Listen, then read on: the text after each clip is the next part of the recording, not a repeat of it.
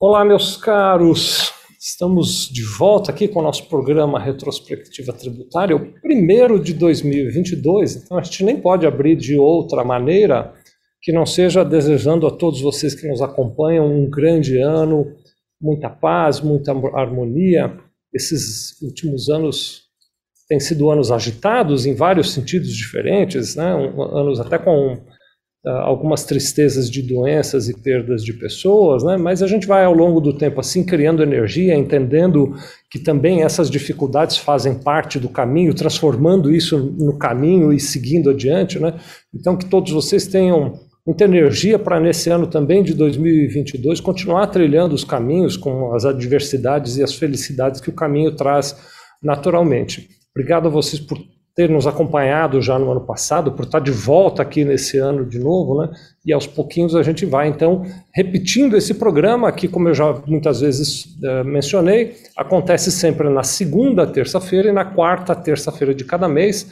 Aqui na retrospectiva tributária, eu sempre tenho o apoio do meu amigo doutor Eduardo Correia, que é da Correia Porto Advogados. Eduardo, como vai? Um bom ano para você e para todos aí da Correia Porto, viu? Olá, Vicente. Olá a todos que, que nos acompanham aqui no canal Sevilha Contabilidade no YouTube. É, muito obrigado, né, que o ano, que o ano seu, Vicente, da sua família, de toda a equipe do Sevilha e todos que nos acompanham, vêm nos acompanhando desde o ano passado, é, seja um ano abençoado, com paz, com saúde, claro, né, que todos possam aí concretizar aí os sonhos que é, mentalizaram aí para 2022. E, e voltamos agora né, com um tema mais do que polêmico, né? Acho que é o tema é o tema do momento, né? Como disse você em outra live, né, Vicente? É capaz de nós pegarmos um Uber agora e, e o motorista nos perguntar como está essa questão do DIFAL, né? É, é verdade, é o tema que está todo mundo falando por aí, né? Em todos os cantos. Eu até quero contar para vocês, Eduardo, este ano eu, eu, tive um contratempo logo no começo do ano, porque eu acabei não ganhando na Mega Sena. Isso atrapalhou os planos que eu tinha para o ano, sabe? Eu tinha todos os planos, já estava tudo organizado para o ano, mas eu não ganhei na Mega Sena, então deu um pouco é. diferente, mas ainda assim a gente vai achando um caminho aqui, viu? Vamos com energia, vamos para cima. É, a gente vai seguindo por aí e aí vai conversando com todo mundo. Então, como eu não vi, eu achei que nesse primeiro ano eu já ia contar para todo mundo que eu ganhei na Mega Sena, como não ganhei, então vamos falar de DIFAL mesmo, a questão do diferencial de alíquota do ICMS. É, Dr. Eduardo tem estudado de maneira muito profunda essa questão e aí você que está nos assistindo poderia dizer coisas assim, por exemplo, não, mas foi uh, editado pelo Congresso uma lei complementar que normatizou o DIFAL.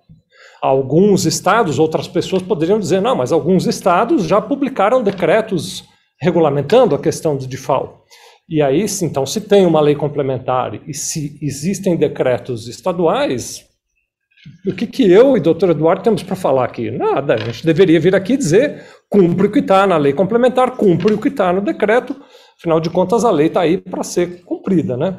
É, isso poderia fazer sentido em muitos lugares, mas infelizmente no ambiente tributário do Brasil não faz um sentido direto, porque a lei complementar e os decretos partem de certas premissas, de certos entendimentos da parte do Congresso e da, do, do, do governo é, federal e da parte dos governos estaduais, que nem sempre são claras, nem sempre são ajustadas, nem sempre são, uh, digamos assim, perfeitas. Né? Então, essa questão do default, que tem uma legislação federal já e que tem uma série de legislações estaduais editadas, ela ainda é uma questão que vai nos trazer bastante polêmica, bastante dúvidas ao longo de 2022, por isso que nós decidimos abrir o ano falando desta temática.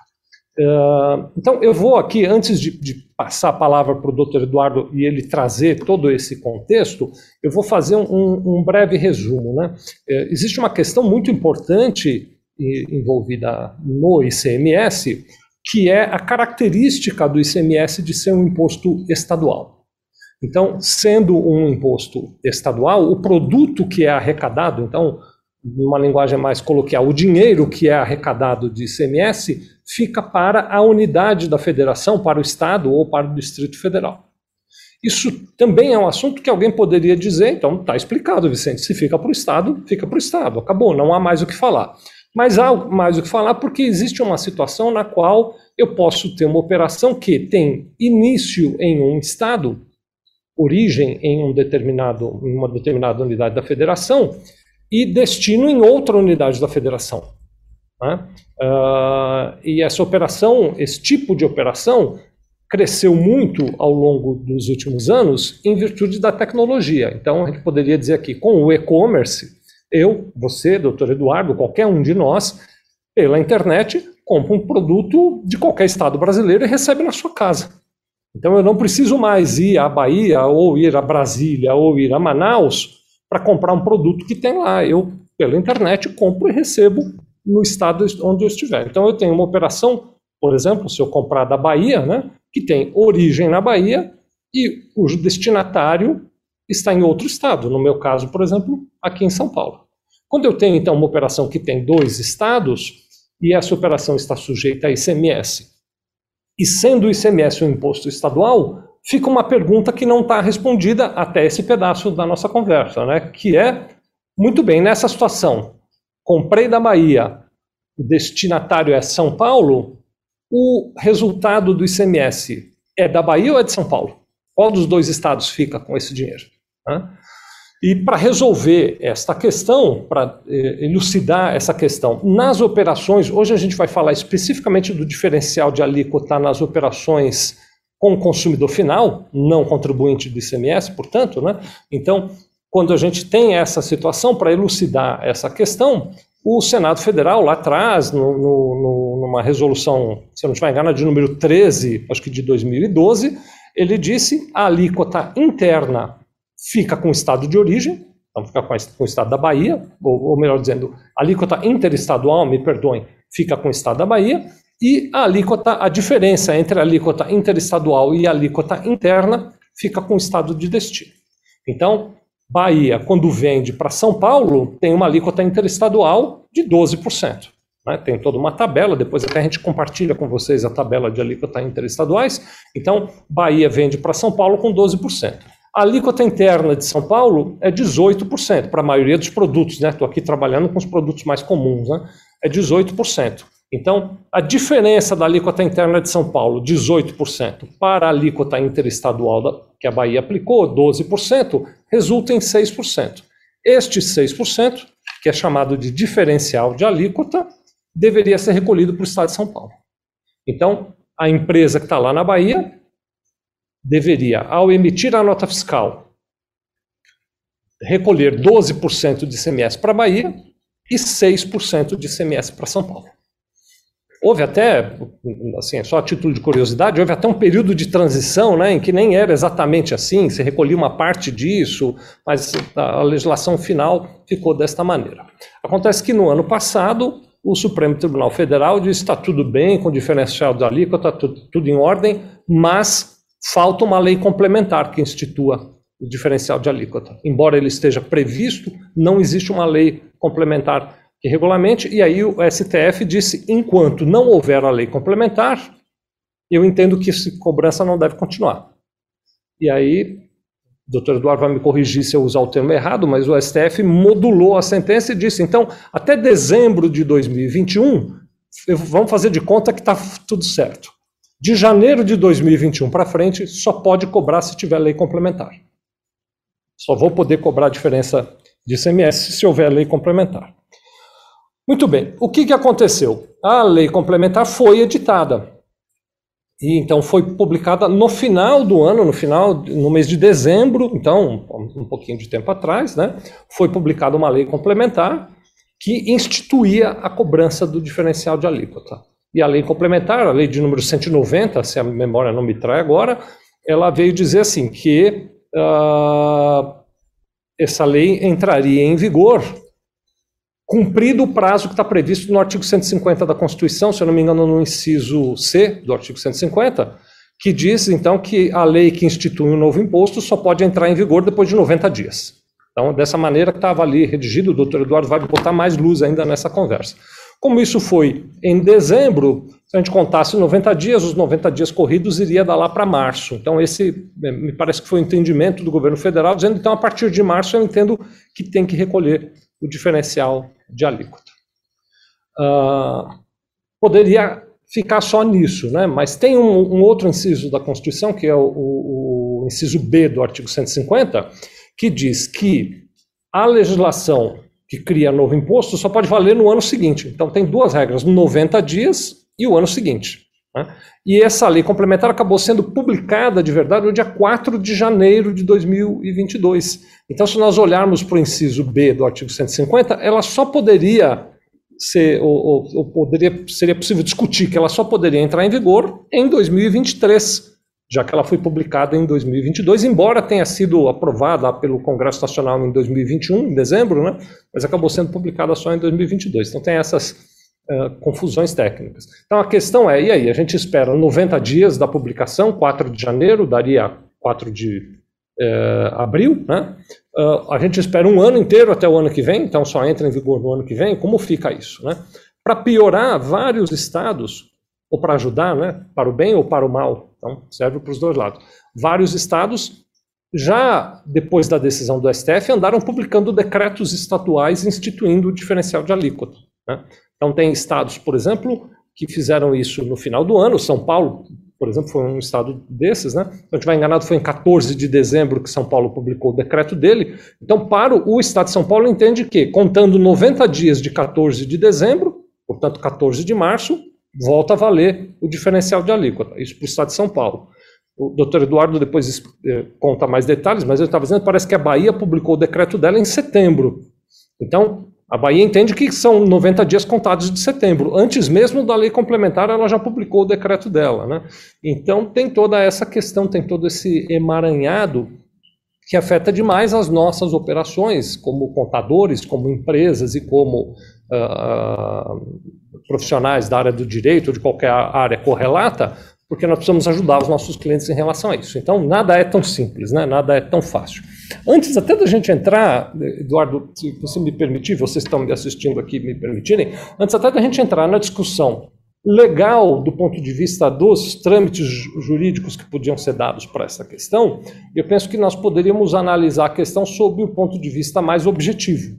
Né? O que não quer dizer que é o ponto de vista mais adequado, mas é um ponto de vista. Então, eu, eu talvez dedique aqui, se vocês todos concordarem, mais uns minutinhos assim para a gente falar sobre esse ponto de vista mais objetivo. Vou só, antes de avançar aqui, Eduardo meus amigos, pedir licença para vocês, mandar um abraço para quem está conosco aqui. Eu fico super feliz de ter essa lisonja de vocês pararem o dia para nos acompanhar. É sempre uma honra, viu? Então, estou vendo aqui o pessoal da Tributário Expert, né? Ele até está dizendo aqui o pessoal da Tributário Expert também, dizendo que quase ganhou na Mega Sena, que achava que ia ganhar, mas não ganhou. Então, enfim, se junte a nós aqui, Tributário Expert. O Heriberto, nosso amigo Heriberto, está sempre aqui conosco, obrigado mais uma vez, viu?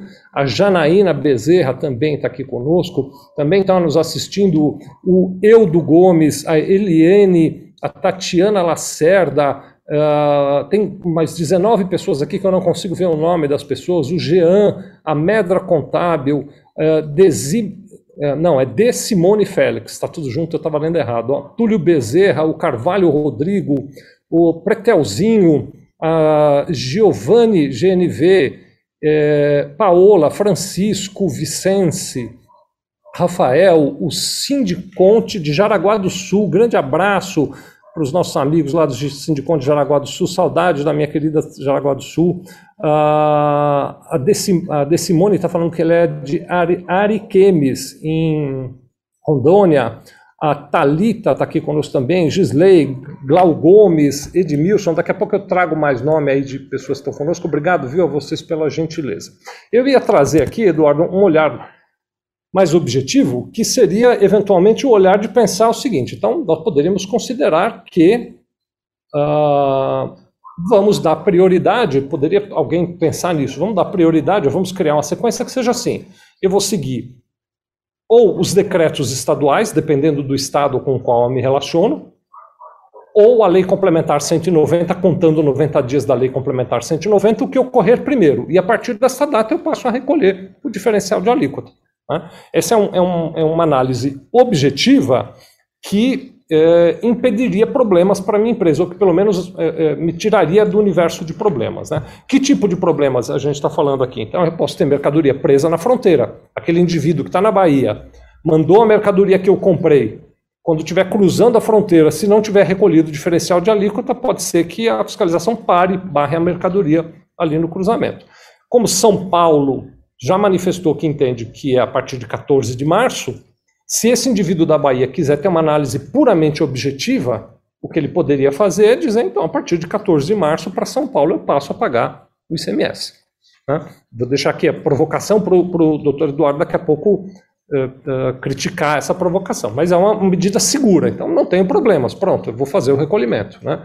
Uh, se, não, se no Estado não tem um decreto, eu poderia contar 90 dias a partir de 4 de janeiro. Eu pego lá 4 de janeiro, que é a publicação da lei complementar 190, então conto aqui, 4 de fevereiro, 4 de março, precisava contar na folhinha exatamente, mas sei lá, 2 de abril, 1 de abril, pronto, 1 de abril é um dia bacana, que é o dia da mentira, né? 1 de abril fica sendo a data em que eu passo a recolher o diferencial de alíquota. Nós podemos adotar essa postura, é uma postura que seria, digamos assim, além de objetiva, conservadora. Mas nem tudo é tão simples assim, porque pode acontecer do meu concorrente não adotar essa mesma postura.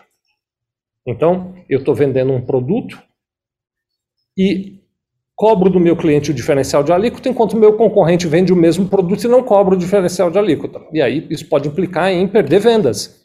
Né? Então, essa postura objetiva, embora objetiva, ela também pode ser arriscada para determinados negócios. Né? É uma análise que precisa envolver, portanto, o uh, cliente preciso compartilhar com o cliente esses aspectos para o cliente decidir. Se ele quer ser objetivo e conservador e sair recolhendo o ICMS de diferencial de alíquota seguindo a lei complementar ou os decretos estaduais, ou em alguns casos, e aí o doutor Eduardo daqui a pouco vai nos ajudar nisso, é possível eventualmente discutir judicialmente isso, pedir para um, um, um, juiz interferir e fazer a interpretação. Se devemos esperar o ano que vem, se não devemos, a partir de quando conta 90 dias, se o decreto estadual vale, ou se só valem 90 dias contados da lei complementar 190. Né? Nós estávamos aqui até batendo um papo antes de entrar no ar, o doutor Eduardo estava dizendo, mas agora, o, o Vicente, também é preciso avaliar, e aí ele certamente vai aprofundar esse tema, se vale a pena entrar com um mandato de segurança, porque custa algum dinheiro fazer isso. E às vezes as operações, o volume de operação com diferencial de alíquota não é tão grande que justifique gastar energia, tempo, dinheiro com essa demanda judicial. Então, eu, eu quis aqui dar um, um, um, um desenho caricaturado da situação do diferencial de alíquota para criar assim uma, uma camada primeira inicial de debate para então agora fazer a, o convite para o doutor Eduardo assumir a conversa e, e contra-razoar tudo isso que eu trouxe e colocar outros elementos para a nossa conversa. Enquanto isso, você que está nos assistindo em qualquer rede social ou no YouTube, coloca aí as suas perguntas que eu vou trazendo ao longo do nosso bate-papo aqui. Doutor Eduardo, pronto, eu desenhei aqui o cenário, agora é contigo elucidar tudo isso. Maravilha, Vicente. Vamos lá. Eu vou tentar ser bem objetivo na contextualização, porque o Vicente trouxe é, ele tem muita didática, né, traz a coisa de uma forma bastante simples. Aí eu vou trazer só algumas questões jurídicas, né, partindo da premissa que é, tem colegas aqui conosco que querem aprender o que é de FAO, por exemplo. Né? Então, é, partindo dessa premissa, então é assim, tudo isso começa com a emenda constitucional número 87 de 2015, que alterou o artigo, alguns incisos ali do artigo 155 da Constituição Federal. E aí a permitir né, que fosse feita, então, uma nova é, repartição do ICMS nessas operações com consumidores finais, nas operações interestaduais a não contribuintes. Então, é, é, essa é a razão. Como existe ali uma emenda constitucional, portanto, algo que alterou a Constituição Federal e alterou no que toca ao ICMS, que dentre as espécies tributárias ele é um imposto, né? é, existe a necessidade, né? então existe um artigo na Constituição Federal, é o artigo 146, em que ele diz o seguinte: normas gerais de direito tributário têm que ser tratadas em lei complementar, especialmente quando tratar-se dos impostos discriminados na Constituição, tratar do seu fato gerador, da base de cálculo, de obrigação tributária, de contribuintes. Então, precisa de uma lei complementar. Acontece que a regulamentação da emenda constitucional 87 de 2015, desculpe, ela veio através de um convênio, que é o convênio 93 é, de 2015. Então, se ela veio por intermédio de um convênio, o convênio é uma regra que é editada ali por, pelo CONFAS, né, que reúne os secretários de fazenda de todos os estados e do Distrito Federal, mas não é uma lei complementar, né, é, que deve passar ali, né, é, é, com quórum qualificado e ser aprovado é, dentro do Congresso Nacional, na Câmara dos Deputados e no Senado Federal. Né? Então, é, como isso não aconteceu, Começou-se uma discussão judicial, então, a partir de 2015, em razão dessa questão formal, falta uma lei complementar para cobrança do DIFAL da, na forma estabelecida pela emenda constitucional 87. Essa discussão acabou agora no dia, em fevereiro de é, 2021. Né? Então, na oportunidade, o Supremo ele ele invalidou, né, então, as cláusulas do convênio 93, né, que, que tratam dessas questões das operações interestaduais com consumidor final não contribuinte é, do ICMS em razão simplesmente, não é simplesmente, o voto é bastante até robusto, né, do Marco Aurélio Mello, é o ministro do Supremo que julgou essa questão, é, ele define, olha, não há lei complementar por uma questão é, de não ter obedecido ali o artigo 146 da Constituição Federal, é um resumo, né? Estou resumindo aqui o fundamento do acórdão do Supremo Tribunal Federal, então é, é inválido ali a cobrança né, da, do ICMS nas operações interestaduais a consumidores finais não contribuintes. Né? Então, é, na mesma oportunidade, levantou-se ali essa questão, olha, precisamos então, vamos modular os efeitos, né? Então, vamos verificar se é o caso, não é, começou-se uma discussão, alguns ministros entenderam que tinham que modular, outros não, a maioria entende, entendeu que tinha que modular os efeitos dessa decisão do Supremo, e o Supremo definiu o seguinte, como já disse o Vicente, é, nós, os estados e o Distrito Federal poderão continuar exigindo de FAO até 31 de dezembro de 2021, exceto para aqueles contribuintes que ajuizaram sua ação a partir de determinado momento. Né? Então, aconteceu isso. O que, que aconteceu, então, a partir daí? É uma decisão política, foi uma decisão a permitir, então, é, que os estados, ou melhor, que o Congresso Nacional aprovasse uma lei complementar, né, com base na, na emenda constitucional 87 de 2015, então essa questão formal que não estava cumprida, ela passaria então a ser cumprida, e aí os estados sim poderiam instituir o DIFAL é, de uma forma correta, de uma forma legal, constitucional. Acontece que passou então é, o julgamento do Supremo é de fevereiro de 2021, passou todo o ano, quando é, chegou em dezembro, houve uma aprovação deste projeto de lei, e todo mundo ali na expectativa que o Bolsonaro sancionaria e a publicação aconteceria ainda em dezembro, para eventualmente, o quanto antes, isso.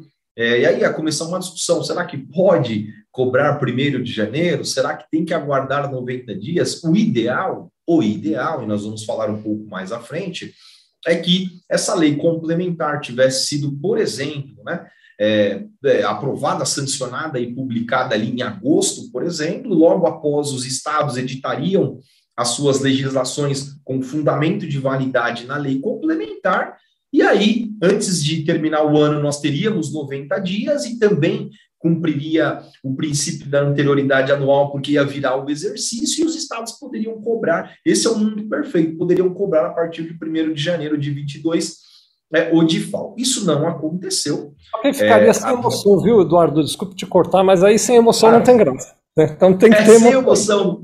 No Brasil, né, onde nós temos esse caos tributário, né, é, enfim, não, as coisas não, não são tão simples assim, né? Aí tem aquela, aquela frase, né, Vicente, que a gente sempre ouve, né? O Brasil não é para amadores, né? Empresários amadores, né? Então isso aqui é para ultimamente realmente gosta de viver aventuras, né? Ultimamente é. eu tenho achado que o Brasil não é nem para profissionais, que dirá para amadores. Né? para amadores, é verdade, tem toda a razão. Aí o ano finaliza e aí todo mundo ali, né, os interessados no tema, tentando, mas foi sancionado em dezembro, não foi? Porque isso acontece muito no dia 31 ali. É, dia 1 de janeiro, nada. E aí, dia 4, dia 5, é, há uma sanção e a publicação da lei complementar 190. Aí começa-se uma primeira discussão. A lei complementar é de 5 de janeiro da, de, de 2022, logo é, essas leis, é, Vicente, que foram publicadas por alguns estados, já tratando do DIFAL com base na decisão do Supremo, são leis é, que têm fundamento é, de validade adequado? Por quê? Porque ela não tem fundamento em lei complementar. Né? Ela deveria ter o fundamento em uma lei complementar, e não existia uma lei complementar no momento em que essas leis estaduais foram editadas, publicadas e etc., no ano de 2021, tratando do DIFAL. Então, nós temos aí uma. É, será que essas leis elas são. elas se prestam a alguma coisa ainda ou são leis imprestáveis? Né? Ah, mas por que leis imprestáveis? Porque na hierarquia nós temos a Constituição Federal, temos a Lei Complementar 190, de 5 de janeiro, que tem fundamento de validade na Constituição Federal, e as leis estaduais, no mundo ideal, elas deveriam ter fundamento de validade, elas deveriam ser editadas após a lei complementar e ter um fundamento de validade na lei complementar 190. Então, como o Brasil também ele é um país é, complexo né, e cheio de nuances, né, Vicente, vale trazer aqui algo que é, já vai responder a alguns questionamentos, algumas provocações que foram colocadas é, pelo Vicente. Então, nós temos uma lei complementar de 5 de janeiro de 2022 e nós temos vários estados que editaram leis em 2021 com, sem um fundamento de validade numa lei complementar. Então, nós temos este ponto. Acontece, Vicente, que no ano de 2020, então você, a pergunta seria, né? Essas leis estaduais são válidas? Não são válidas? São constitucionais? São inconstitucionais? E agora? Né? Porque, ou seja, o que eu estou trazendo aqui? Nós não temos só a discussão do princípio da anterioridade, nós temos também essa discussão eventualmente a tratar. Ocorre que o Supremo Tribunal Federal, em junho de 2020, julgando uma questão é, da emenda constitucional número 33 de 2001, que tratava ali das opera incidência do ICMS nas operações de importação por pessoas físicas, ela tinha acabou cuidando ali, Vicente, de uma questão assim que aconteceu exatamente a mesma coisa. Antes de ter previsão em lei complementar, salvo engano, na lei complementar na época 104 de 2001, já existiam estados que tinham as suas leis editadas. E isso foi parar no Supremo Tribunal Federal e foi julgado em junho de 2020. E o Supremo Federal disse o seguinte: essas leis elas são válidas, elas não são consideradas leis inconstitucionais, ainda que editadas antes da lei complementar. Ele disse isso. Mas ele disse que essas leis têm que obedecer à questão da vigência da lei complementar 190. Então, é, o que, que se pode extrair disso então? Como o Vicente já colocou, nessa questão do DIFAL, alguns estados editaram suas leis e pretendem cobrar já o DIFAL. E são várias as datas que nós temos aqui, né, Vicente? Tem estado que entende que a partir de 1 de março, provavelmente, é, porque a sua lei foi publicada em 1 de dezembro, o Estado de São Paulo entende que é 14 de março, porque a lei dele foi editada em 14 de dezembro, é, e assim por diante. Tem a Bahia, né, que há aí uma, uma, uma, uma expectativa, parece que ela pretende cobrar, então, desde 1 de janeiro, provavelmente, porque sua lei foi editada 90 dias antes do final do exercício de 2021. Então, nós temos essa cinema, mas considerando esse caso é, do Supremo que eu coloquei aqui sobre as importações, é, as questões do ICMS na importação por pessoas físicas, o que eu estou concluindo? Que todos os estados, sem exceção, só poderiam cobrar o DIFAL a partir de 90 dias contados da Lei Complementar 190. Então, eu coloco este ponto, Vicente, e digo também o seguinte, né, para aqueles que estão nos acompanhando, que apesar de o artigo 3 da Lei Complementar 190 ter tratado é, é, do princípio da anterioridade, isso não é matéria da lei complementar. Porque a lei complementar ela não tem a função é, de instituir tributos, ela não tem a função de majorar tributos. Quem tem a função é, de instituir ou majorar é a lei ordinária editada pelos estados e pelo Distrito Federal. É assim que é distribuída a competência tributária é, dentro da Constituição Federal. Então, ela está tratando de algo estranho. Aí, existe uma discussão que é a seguinte: mas se os contribuintes já sabiam que poderia ser editada de FAO, não há uma instituição, e foi cobrado né, até 31 de dezembro de 21, não há uma instituição de tributos, não há uma majoração de tributos. Né? E aí, um argumento que me parece bastante relevante é assim: se o legislador nacional, o legislador federal, dentro da lei complementar, tomou essa opção de incluir o artigo 3 e, e, e, nele tratar do princípio da anterioridade, a gente parte da premissa que o legislador federal, nacional, ele, para ele, houve sim instituição da DIFAL. E, essa, e isso é uma instituição de tributo, né, que afeta, acaba afetando nessas operações para consumidores finais, o remetente das mercadorias, como já bem explicou o Vicente.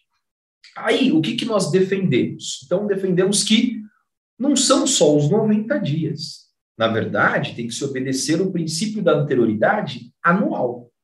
É, ou seja, o princípio, da, é, o princípio da anterioridade é na sua potência máxima. Né? E aí, é, o próprio Jacques Wagner, né, lá né, no Congresso Nacional, é, quando é, falava-se ali da exposição de motivos, eu não lembro exatamente em que ponto aí no processo legislativo, mas ele acaba dizendo que tem que ser obedecido o princípio da anterioridade plena. Plena é a nonagesimal mais a do exercício seguinte. Como já colocou o Vicente, o artigo 150, inciso 3, a linha C da Constituição Federal, diz que o tributo só pode, no caso do ICMS em específico, cobrar, ser cobrado quando há instituição ou majoração de tributos após 90 dias. Mas no final dessa linha C, que também está na lei complementar 190, está escrito assim: observado a linha C, a linha B, que fala do exercício financeiro seguinte. Aí vocês podem olhar e falar, poxa, mas que confusão. Por que, que as coisas são assim na Constituição Federal?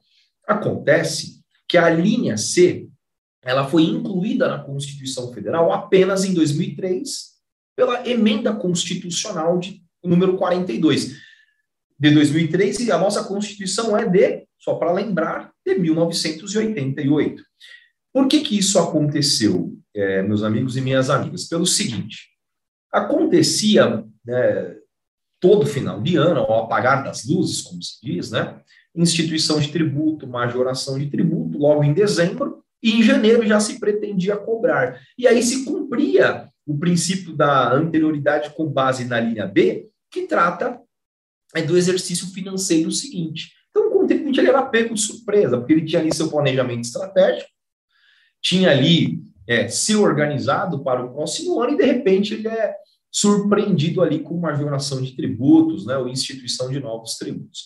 Então, vem a linha C, justamente para dizer, olha, você tem que observar o exercício seguinte, mas também os 90 dias. É o princípio chamado também, Vicente, princípio da não surpresa. Você não pode surpreender o contribuinte, como a gente vê acontecendo aqui é, em várias matérias. Né? Então, é, é foi isso que aconteceu. Sob o ponto de vista mais objetivo, né, como diz o Vicente, pragmático, o que, que a gente tem que analisar? O cliente está ligando né, para os escritórios de contabilidade, os clientes estão ligando as empresas para os escritórios de advocacia tributária. O que, que eu devo fazer? Eu pago de FAO. Então, o primeiro ponto, né?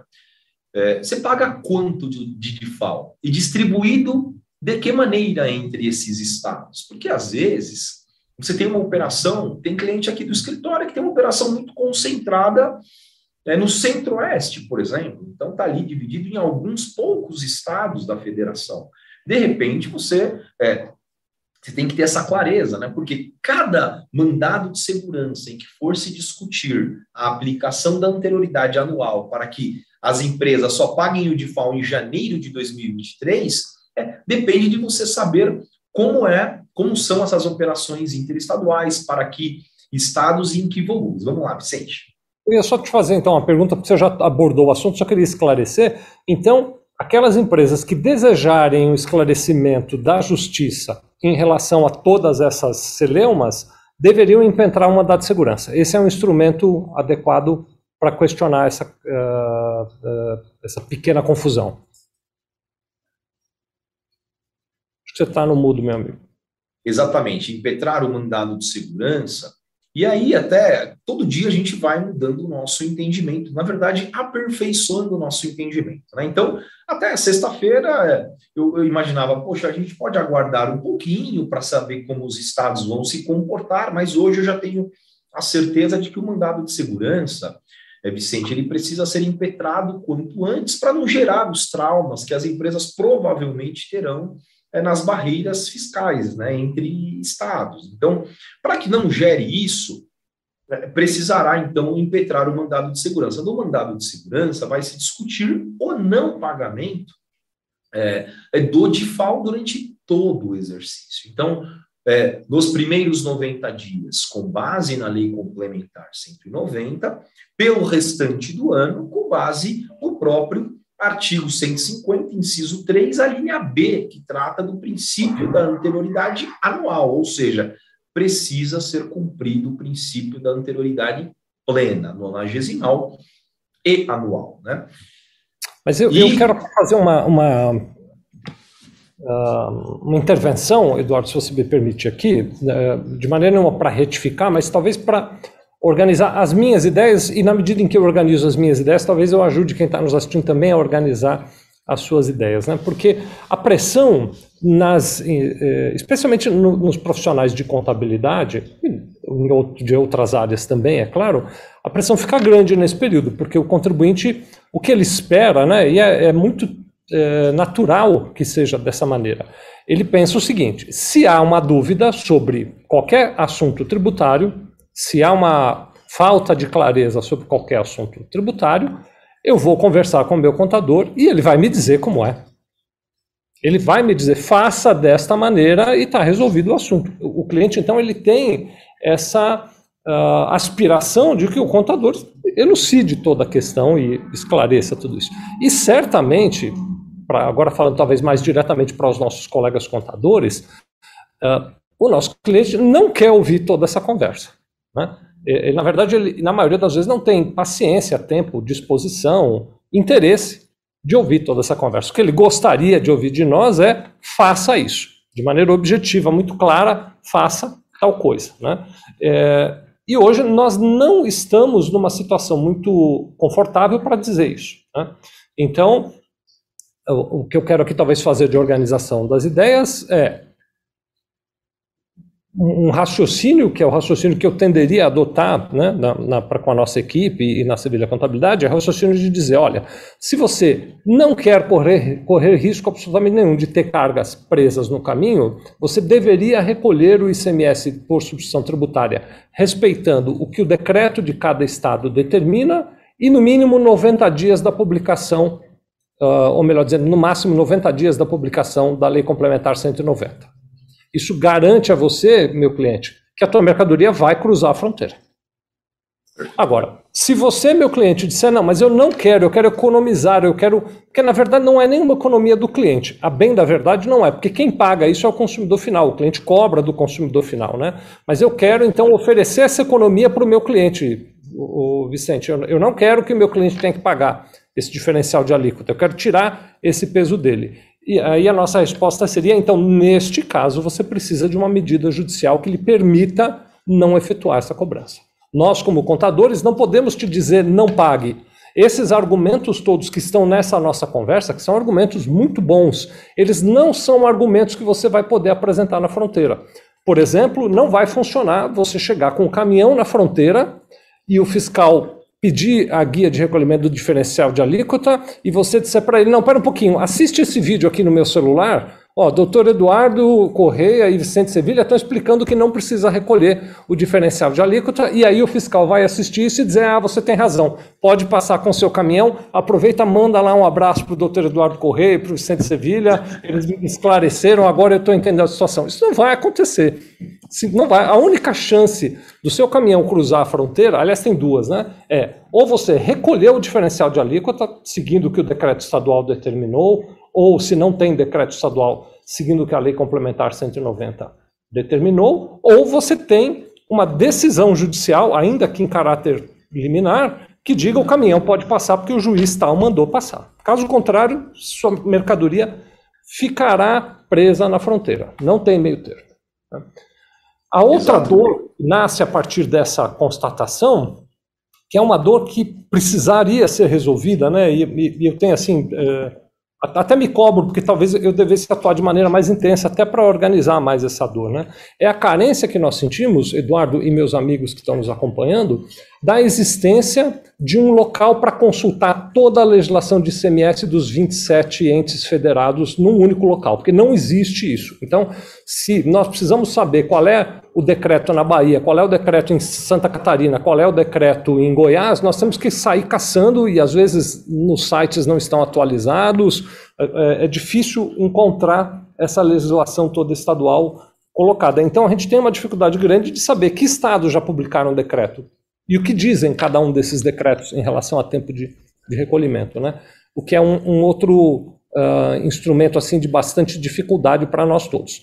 Considerando então tudo isso, e, e para ter certeza, e tem, eu estou vendo aqui que tem um monte de perguntas, Eduardo.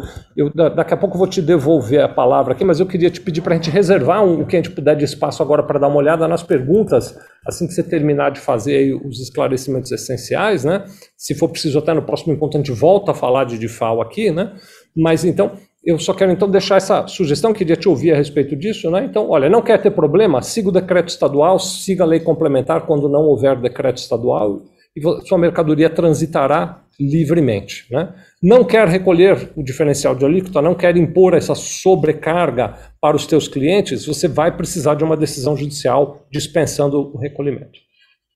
Isso. E analisar é, se faz sentido. É, eu vou dar um exemplo, Vicente, de hoje. Tá? Uma empresa, até uma empresa multinacional, indústria, né? indústria é, que tem é, às vezes ela realiza a venda interestaduais a consumidores finais. O que nós fizemos? Fizemos uma análise dos pagamentos de default dessa empresa no ano passado, nessas operações interestaduais com consumidores finais. Chegamos à conclusão, entre janeiro e novembro de 2021, que o recolhimento total dela foi de 25 mil reais. 25 mil reais. Acontece que é super distribuído, ou seja, 5% para Minas, 5% para Bahia, 5% para o Paraná, 3% para o Pará, 10% para o Amazonas, mais ou menos isso, tá? Em, ou seja, os valores de default por estado são muito pequenos no ano inteiro. Né? Tanto que o total do default dá um valor aí de 25 mil reais. Né? E esse não é exemplo, é caso concreto. Qual é a conclusão que nós chegamos, Vicente? Para essa empresa, é analisar a legislação, para esses primeiros 90 dias, analisar como está a legislação dos estados, é, e tentando passar as fronteiras, porque os valores das operações é, com o consumidor final são sempre muito pequenas, e vai fazendo testes. Impetrar mandado de segurança para ela é algo inviável, porque tem um custo para impetrar mandado de segurança, se ela quiser impetrar em 15 estados, ela vai ter 15 custos, e esses custos já ultrapassam os 25 mil reais que ela recolheu no ano passado. Vamos, estamos partindo da premissa que ela vai ter um volume de operações em 2022 parecido com o volume de operações de 2021. Então, essas questões práticas, elas precisam ser avaliadas, né?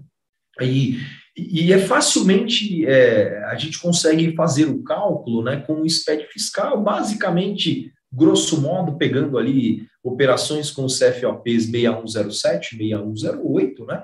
É, e aí eu sugiro que faça uma coluna com percentual de operações por estado, incluindo o Distrito Federal também, para você tomar essas decisões de uma maneira estratégica, porque o cliente vai te ligar. Eu preciso, deve estar ligando já, né? Preciso fazer uma operação para o Mato Grosso agora. O que, que eu faço, Vicente? Está ligando. Então, você tem que ter essa compreensão de volume de operações que ele teve, partindo dessa premissa de dialogar com ele, para saber se vale a pena ou não discutir isso e ter a decisão em mãos que o Vicente falou, para não recolher ao longo de 2022, né? É, o DIFAL, não só nos 90, mas o ano inteiro. Então, as empresas para as quais a gente é, tem representado aqui no escritório, a gente discute já para que ela não recolha em nenhum momento em 2022 e preventivamente em nenhum estado nos próximos 90 dias. 90 dias contados né, da publicação da Lei Complementar 190. Então é isso, Vicente. Aí ficamos aqui para ouvir um pouquinho e tentar responder um ou outro questionamento. Muito bom, muito bom, muito bom. Estou aqui, eu estou rindo porque é, aquela coisa não pode sempre ser emoção mesmo, né? não, não pode ser uma coisa normal, publicada, com clareza, tem que ter toda essa balbúrdia é, para a gente conseguir trabalhar. Mas enfim, vamos lá. Abraços e perguntas, né? Janaína Bezerra está conosco, obrigada. Fê Passos também. A Mariléia Barros também está aqui conosco. Opus Contabilidade. Nildaci Souza. O Sérgio Murilo está aqui conosco. A Aline Macedo também.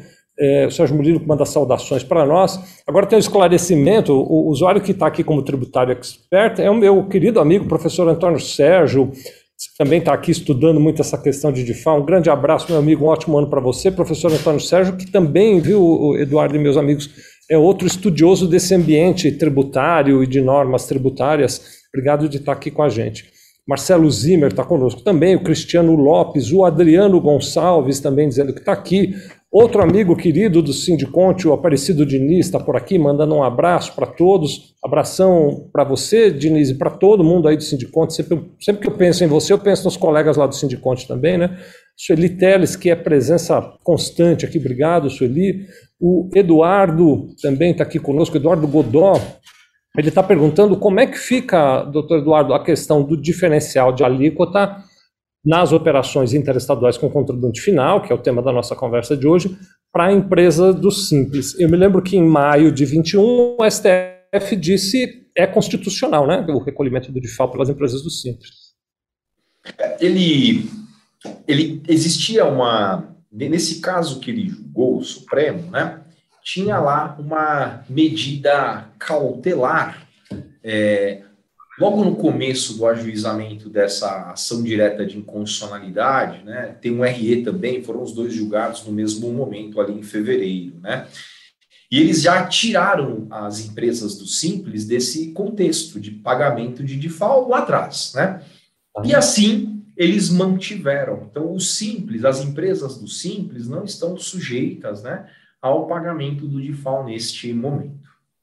Aí você também já respondeu a pergunta da Janaína, ela traz um caso aqui, obrigado Janaína Bezerra, um caso de uma empresa do Simples do Rio, que vendeu para pessoa física na sua maioria de outros estados, também não precisa pagar o DIFAL, como acabou de explicar o doutor Eduardo Correia. Apareceu o Diniz aqui, está perguntando, até ele está nessa polêmica, ou será que só vai valer a partir de 2023, respeitando o princípio da anterioridade? Eu acredito, meu amigo Diniz, que toda a explicação do doutor Eduardo até agora e tal já elucidou essa questão, né?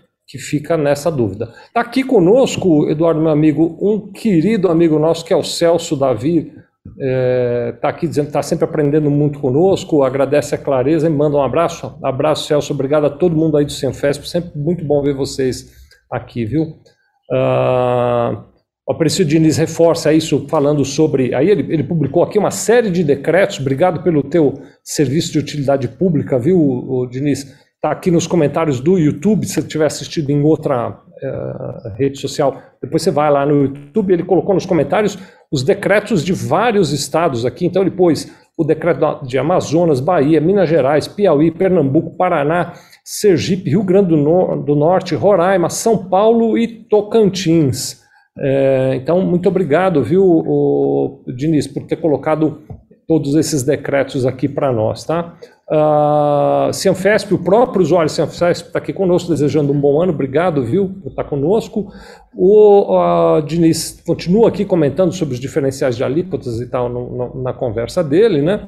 Uh, o Jaime faz uma provocação aqui, gostei, Jaime, obrigado, vou, vou atrás da sua. Ele coloca assim: olha, vamos largar o dedo no like, então, por favor, vamos largar o dedo no like aí, se o conteúdo estiver bom, coloca os seus comentários aqui. Aliás, nós fizemos assim, o doutor Eduardo ele preparou um roteiro para essa nossa conversa de hoje, ele com a equipe da Correia Porto, né? E a gente está transformando isso junto com a Estédio, o nosso pessoal do marketing aqui da Sevilha, num e-book. Um e-book para tratar de toda essa questão do diferencial de alíquota, né? É, então, infelizmente não deu tempo de ficar pronto já, para a gente já estar tá aqui com ele na mão. Mas daqui para sexta-feira, hoje é a, a 11 de janeiro, né? Terça-feira, 11 de janeiro. Daqui para sexta-feira, esse e-book vai estar tá pronto. Então, eu quero convidar vocês todos se você estiver assistindo num dispositivo que tem vídeo, você vai ver, está no, no rodapé aí da tela. Se você entrar em www.sevilha.com.br barra retrospectiva tributária, então sevilha sem r.com.br barra retrospectiva tributária, lá você põe seus dados, quando o e-book estiver pronto a gente te manda. Ou se você preferir, você pode entrar no nosso grupo de WhatsApp, onde a gente fica debatendo essas questões tributárias, né? Que é, basta você acessar o endereço sevilha.com.br, Sevilha sempre sem R, né? Barra grupo retrospectiva tributária. Aí você entra no grupo do WhatsApp. Nos dois casos, quando, assim que tiver pronto o e-book, a gente vai encaminhar para você. Nós vamos colocar os decretos que o, o, o Aparecido Diniz colocou aqui. O próprio doutor Eduardo já tinha feito uma lista de decretos. E a gente vai pôr tudo isso lá para vocês também poderem analisar, tá bom? Então escolham ou pelo endereço sevilha.com.br barra retrospectiva tributária, deixa seus dados, a gente manda o e-book, ou entra no grupo sevilha.com.br barra grupo retrospectiva tributária. O Aparecido Diniz faz uma provocação, não seria prudente que uma associação de contribuintes acionasse diretamente o STF, como aconteceu com o convênio ICMS 93 de 2015, para colocar ordem na casa, doutor Eduardo? Sim, é, se for uma entidade né, é, de abrangência nacional, eu acho que existe sim essa possibilidade. Existe, inclusive, deixa eu só abrir aqui, é uma questão de dois segundos, né? Tem uma associação aqui, é a Associação Brasileira de Comércio Eletrônico, né? Uma informação importante, né? A ABICOM, né? Vitória da Abicom no STF traz à tona a ilegalidade do DIFAL para o ano de 2022. Então, essa informação ela é bastante relevante. E, e, e aí, Aparecido, ela, é, de acordo né, com o que você acaba de, de colocar, né, isso também, sem dúvida nenhuma, é interessante é, ser divulgado, né, e, e que outras também associação eventualmente possam fazer, né? Devem essas eventuais outras ações devem ficar ali é, conectadas, né, com essa ação que foi ajuizada aqui em primeiro lugar pela Abicom, mas esses movimentos já se iniciaram. Né? Então, acho que é um movimento importante até para trazer segurança jurídica aí para as empresas de todo o Brasil. Está aqui conosco, por exemplo, nossos amigos do Cianfesp, né? Então, sindicatos patronais, por exemplo, podem ser eventualmente podem considerar, na, na, medida da relevância do interesse da defesa, ou melhor, do defesa do interesse dos seus representados, também tomar essa iniciativa a partir dos sindicatos patronais, as federações de comércio de indústria, ah, ou mesmo as confederações nacionais podem eventualmente considerar. Obrigado, viu, o, o Diniz? Você sempre que participa enriquece. Obrigado, viu, meu amigo? A Caroline Ribeiro está fazendo a pergunta. Então, se o Estado não tivesse manifestado ainda, o recomendado é recolher o DIFAL para evitar a dor de cabeça? Caroline, eu entendo que se o Estado não se manifestou, se não tem decreto ou outra legislação estadual, dependendo da, da ordenação do Estado, né, uh, você deveria respeitar a lei complementar 190, que prevê 90 dias para entrada de vigor a partir da publicação que se deu em 4 de janeiro. Né? Então você conta aí 90 dias e a partir de então começa a recolher para evitar retenção. Né? Ah, o Aparecido Diniz também comenta isso, né? Está tá tratado aqui a, a, pergunta da Caroline, muito obrigado, viu, Diniz? O Diniz, ele fica, meu querido Diniz, eu, eu, qualquer hora se ele vai me cobrar, ele fica aqui dando um suporte na, no, nos comentários, muito obrigado, viu? João Pedro Siqueira está conosco aqui também, a Graça Moura também está aqui nos assistindo, né? A Opus Contabilidade diz que no Rio Grande do Sul tem um projeto de lei, que ele até dá um número aqui, 246-2020, que determinou o fim da cobrança do diferencial de alíquota do ICMS a partir de 1 de janeiro. Pois é, eu não conheço a, legislação do Rio Grande do Sul, não sei se o doutor Eduardo tem conhecimento desse decreto. É um caso, é, para mim, inédito do Estado determinar o fim da cobrança do DIFAL. É, nesse caso aí, é um caso que a gente vai, eventualmente, possa ter problemas, acaso é, o, o comportamento do Estado siga efetivamente o que consta da lei, né? Que significa que vendendo para o Rio Grande do Sul para consumidor final, que você vai ter, não, se não tiver recolhido de FAO, você vai ter problema na barreira fiscal. Eu, eu, recomendo muito. Então, tá bom, eu quero seguir a legislação. Como não tem um depositório único, não quero fazer propaganda aqui, então não vou citar nome nenhum, mas tem muitos softwares e, e muitas tecnologias que você assina e que você consegue consultar pela internet a partir da origem, destino e produto que está sendo comercializado, né, se cabe ou não diferencial de alíquota. Esse pessoal ele tem toda uma equipe que mantém atualizada as legislações estaduais. Então eu recomendo quem quiser cumprir a legislação sem questionar, sem entrar com nenhuma medida judicial, segue então esses softwares de inteligência artificial, eles vão indicar a partir de quando cabe ou não o recolhimento do DIFAL, tá bom?